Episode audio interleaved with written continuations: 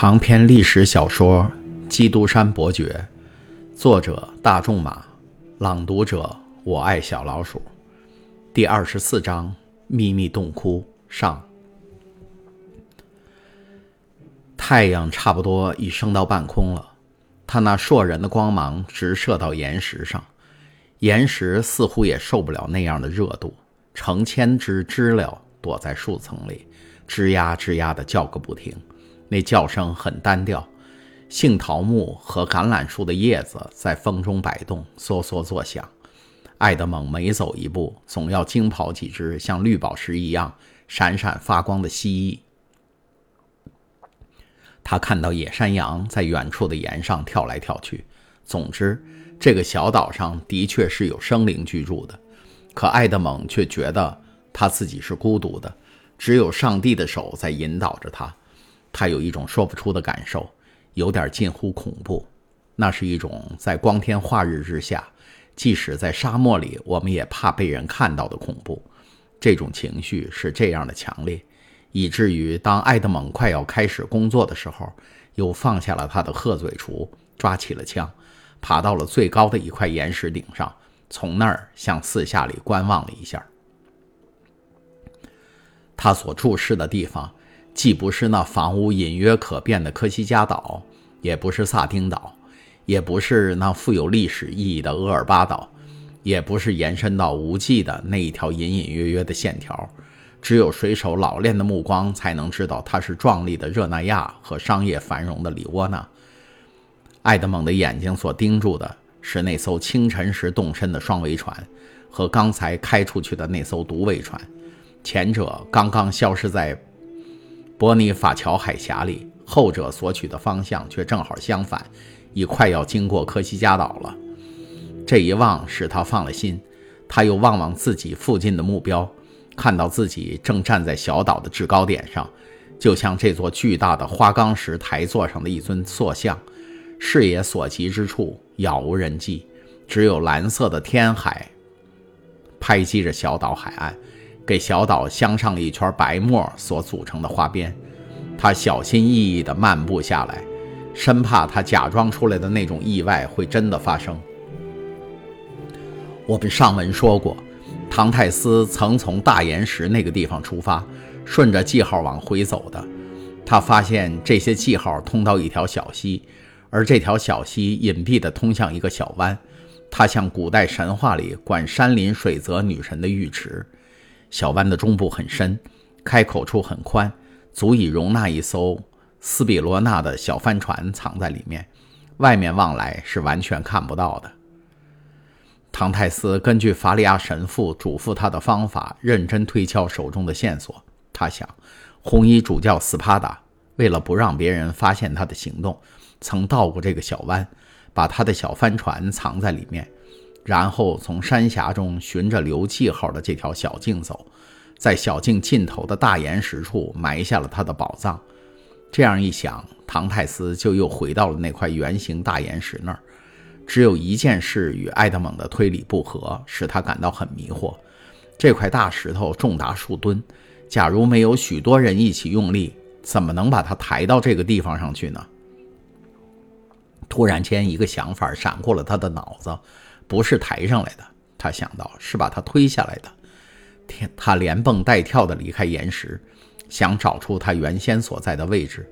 他很快就发现了一道斜坡，岩石正是顺着这条斜坡滑下来，一直滚到他现在所在的位置。圆形大岩石旁边还有一块大石头，这块大石头以前一定是用来顶住大原石的滚势而做垫石的。岩石四周塞了许多石片和鹅卵石来掩饰洞口，周围又盖上了些泥土，野草从泥土里长了出来，苔藓布满了石面，香桃木也在那里生了根，于是那块大石就像是根深蒂固地长在地面上的一样了。唐泰斯小心地扒开泥土，看出了或他自以为看出了这个巧妙的人间杰作。他用他的鹤嘴锄开始去刨这道被时间风化了的墙，在十分钟的劳动之后，这道墙屈服了，露出一个可以伸进一条手臂的洞口。唐泰斯砍断了一棵他所能找到的最结实的橄榄树，削压枝插入洞里，把它当撬棒用。但那块岩石实在太重了，而且顶得非常结实，一个人的力量是无论如何也搬不动的。就是大力士赫拉克利斯来也是不行的。唐泰斯知道，他必须先想法搬开那块作为楔子的大石头，可怎么搬法呢？他向四周看了看，看到了他的朋友雅各布留给他的那一满满的山羊角火药，他笑了。这一魔鬼的发明可以助他达到目的了。唐泰斯拿起鹤嘴锄，在大圆石和那块顶住他的大石头之间挖了一个如同工兵开路时想节省人力的沟，里面填满火药，然后用他的手帕卷了一点硝石做导火线，点燃导火线，赶快退开。爆炸声立刻随之而起，在原石被火药的巨力一震，底部立刻松动了，下面的那块垫石碎成了片儿，四散乱飞。一大堆小昆虫从唐泰斯先前所挖成的洞口里逃了出来，一条像是保护宝藏的大蛇游动着窜了出来，一会儿就不见了。这时，唐泰斯走进那块大圆石，他现在已失去了支撑物，斜临着大海。这位勇敢的探宝者绕着大石转了一圈，选了一处似乎最容易进攻的地方，把他的撬棒插入一条裂裂缝。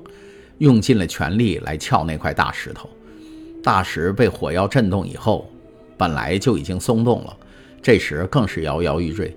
唐太慈加倍用力，他就像古代拔山抗山神的提炭的子孙。巨石终于让步，滚动了，连翻着跟头，最后消失在大海里了。在大石所待的地方出现了一个圆形的空间，中间有一块四方形的石板，上面有一个铁环。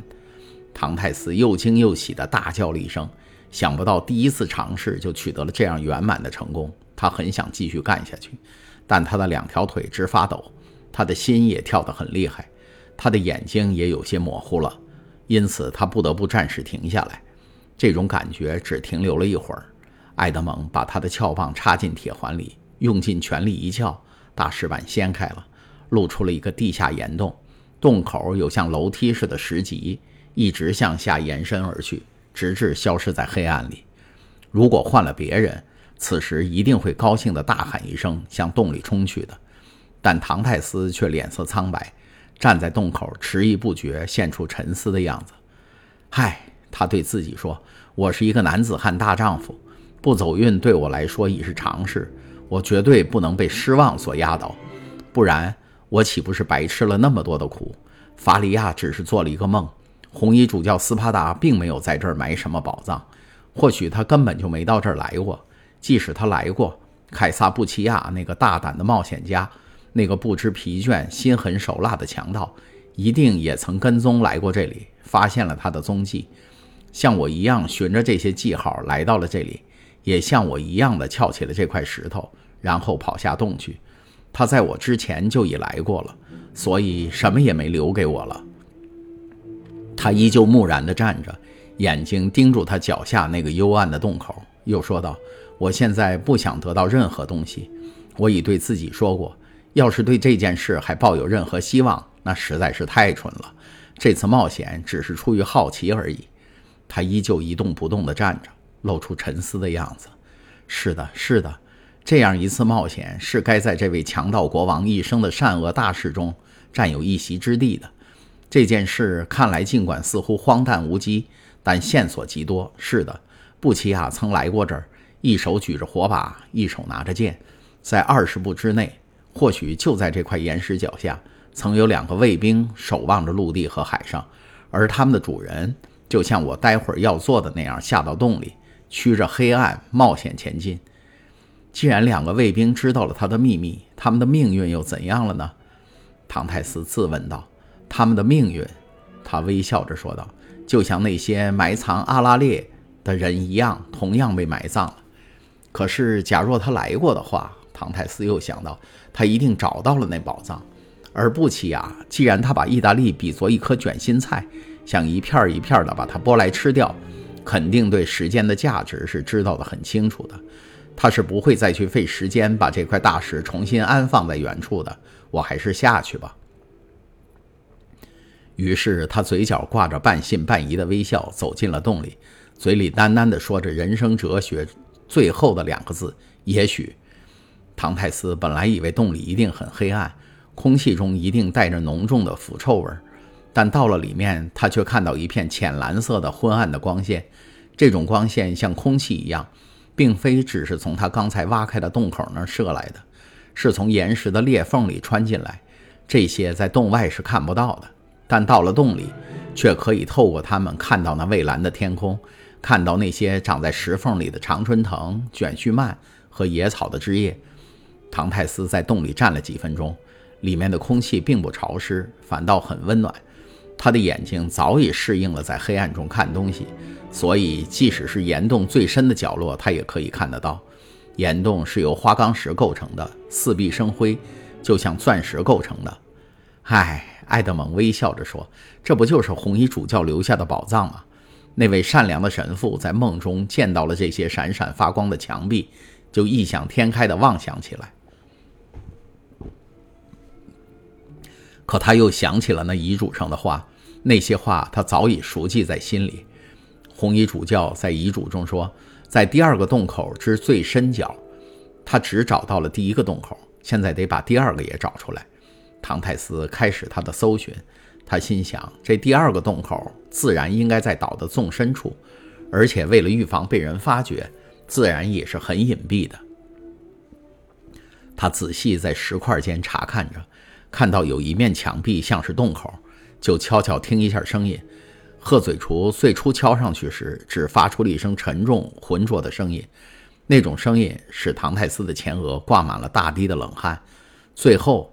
他觉得有一处洞壁似乎发出了一种较空洞和较深沉的回声，就赶紧把目光盯上去。凭着一个囚犯所特有的那种敏捷的观察力，他看出洞口很可能就在这里。刚才您听到的是由我爱小老鼠播讲的长篇历史小说《基督山伯爵》第二十四章《秘密洞窟》上，请继续收听第二十四章《秘密洞窟》下。